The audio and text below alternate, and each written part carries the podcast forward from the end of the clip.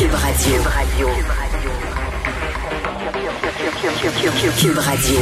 En direct à LCN.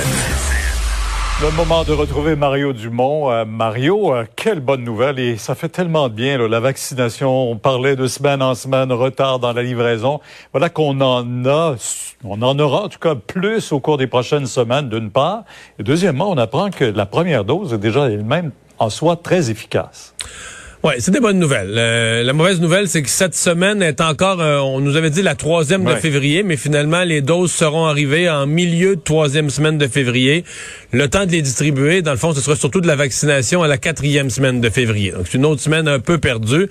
Par contre, à partir de ce moment-là, si on se fie au major général Fortin, il n'y a plus de, il y a plus d'ambiguïté. C'est-à-dire qu'à partir de la semaine prochaine, vraiment, là, euh, on a des doses, des livraisons qui semblent garanties à toutes les semaines. Donc, on, on reprend. C'est quand même spécial ce qu'on a vécu. Là. Un peu de vaccination euh, décembre, janvier, une espèce de, de, petit départ avec pas beaucoup de, pas énormément de doses, mais quand même une vraie petite campagne de vaccination qui se mettait en place et tout à coup qui s'arrête pendant un mois.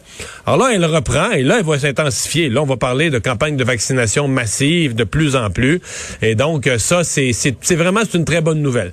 Il faut quand même dire il n'y aura pas de miracle. Un, des, un, des risques, une des craintes qu'on a pour une éventuelle troisième vague, que des experts nous disent fin mars, début avril, Évidemment, si, tous, toutes les personnes vulnérables avaient été vaccinées en février, euh, fin janvier, février, bon, Probablement qu'on craindrait plus pour ces personnes-là dans une troisième vague. Donc, on regarderait venir la troisième vague avec moins d'inquiétude. On se dirait, regardez, là, les hospitalisations, il n'y en aura pas tant que ça. Des personnes décédées, il n'y en aura pas tant que ça parce que les gens sont protégés. Là, on va venir la troisième vague, puis on sait qu'on n'aura pas eu le temps de vacciner. Si jamais il devait y avoir une troisième vague, on n'aura malheureusement pas eu le temps de vacciner. En tout cas, pas de vacciner tout le monde avant, là, toutes les personnes vulnérables. Ben, on souhaite que on la repousse au maximum cette troisième vague. Euh, cette histoire entre Régis Labaume et euh, le premier ministre Legault, ça dure, ça dure, ça dure concernant le tramway. On n'est pas d'accord sur les tracés. Euh, c'est un combat de coq, là. Ouais, c'est un peu tannant.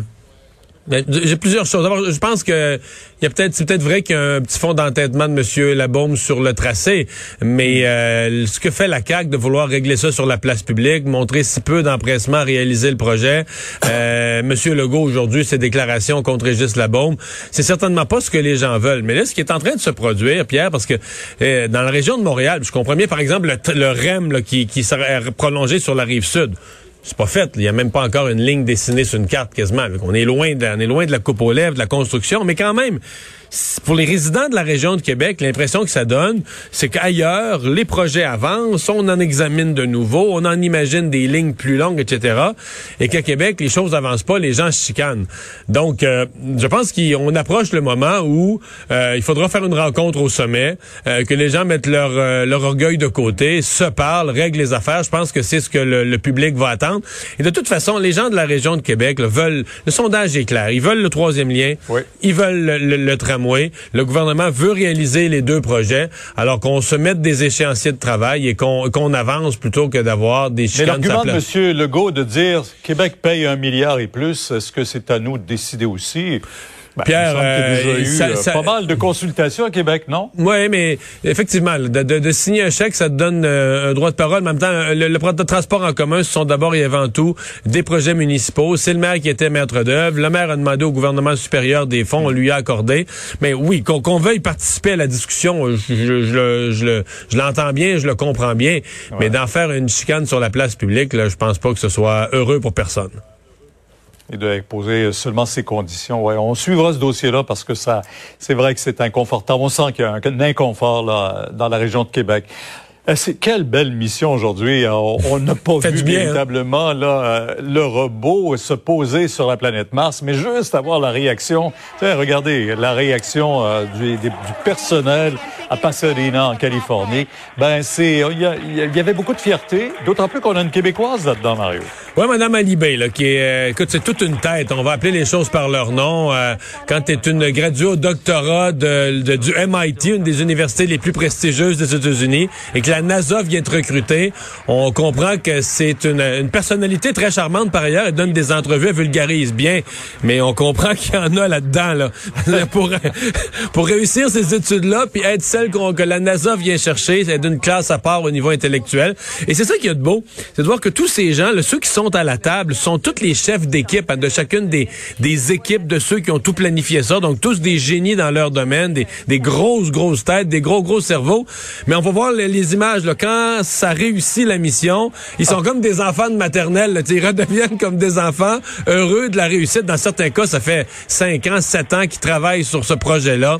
Alors c'est et en plus sur le plan scientifique, ce sont des avancées. Ce qui va se faire dans les deux prochaines années comme travaux, ce sont des avancées bien réelles, dont cet espoir de, de prouver qu'il y a peut-être il y a des des, des, des, des, des milliers, des milliers, des millions et des millions d'années, peut-être déjà eu de la vie sur Mars une euh, mission qui porte très bien hein, son, son titre euh, Persévérance. Voilà. Sept mois de vol, c'est quelque chose. Merci, Mario. On vous écoute demain à 10h sur LCA. Et Vincent, mais puisqu'on parle de ça avec euh, Sébastien, on a un petit résumé sonore de ce qui s'est passé. Tu nous rappelles ça? Oui, euh, vous rappelez d'ailleurs, on aura des détails dans les prochaines secondes parce que la NASA fait son premier point de presse sur la mission qui semble être pour l'instant une réussite à 5h30. il y a quelques minutes de retard, mais on aura donc le, premier compte donc, rendu. S'il y a eu des Martiens qui les ont accueillis avec des petits canapés et tout ça. c'est ça, bon, c'est ça qui arrive sur, sur, sur, la planète. Ça nous sera révélé. Là. Ça nous sera révélé, mais donc euh, des, fois, c'est qu'il peut y même y avoir des problèmes euh, ça peut avoir l'air d'une réussite. Puis ensuite, on dirait que tel système, on est inquiet. Alors, on verra si vraiment on est 100% satisfait euh, de l'opération. Euh, et il y aura un autre point de presse plus complet demain à une heure d'après-midi pour ceux qui voudront suivre le tout. Mais pour l'instant, tout semble s'être bien passé. Et on peut peut-être se laisser là-dessus. Petit montage des, des, des 30 dernières oui, secondes. C'est un raccourci sonore là, de ce qui s'est passé vers les 15h55. Accordion, which means we are conducting the sky crane, about to conduct the sky crane maneuver. We've lost direct to Earth tones. About 20 meters off the surface. UHF is good.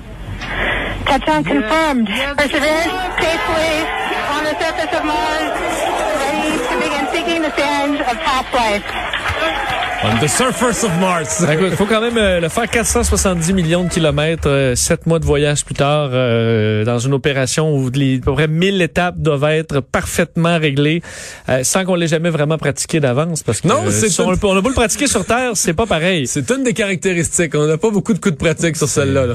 Il y a du monde brillant. Ouais, et merci Vincent, merci à vous tous d'avoir été là. On se donne rendez-vous demain 15h30. Bonne soirée. Sophie Durocher s'en vient dans un instant.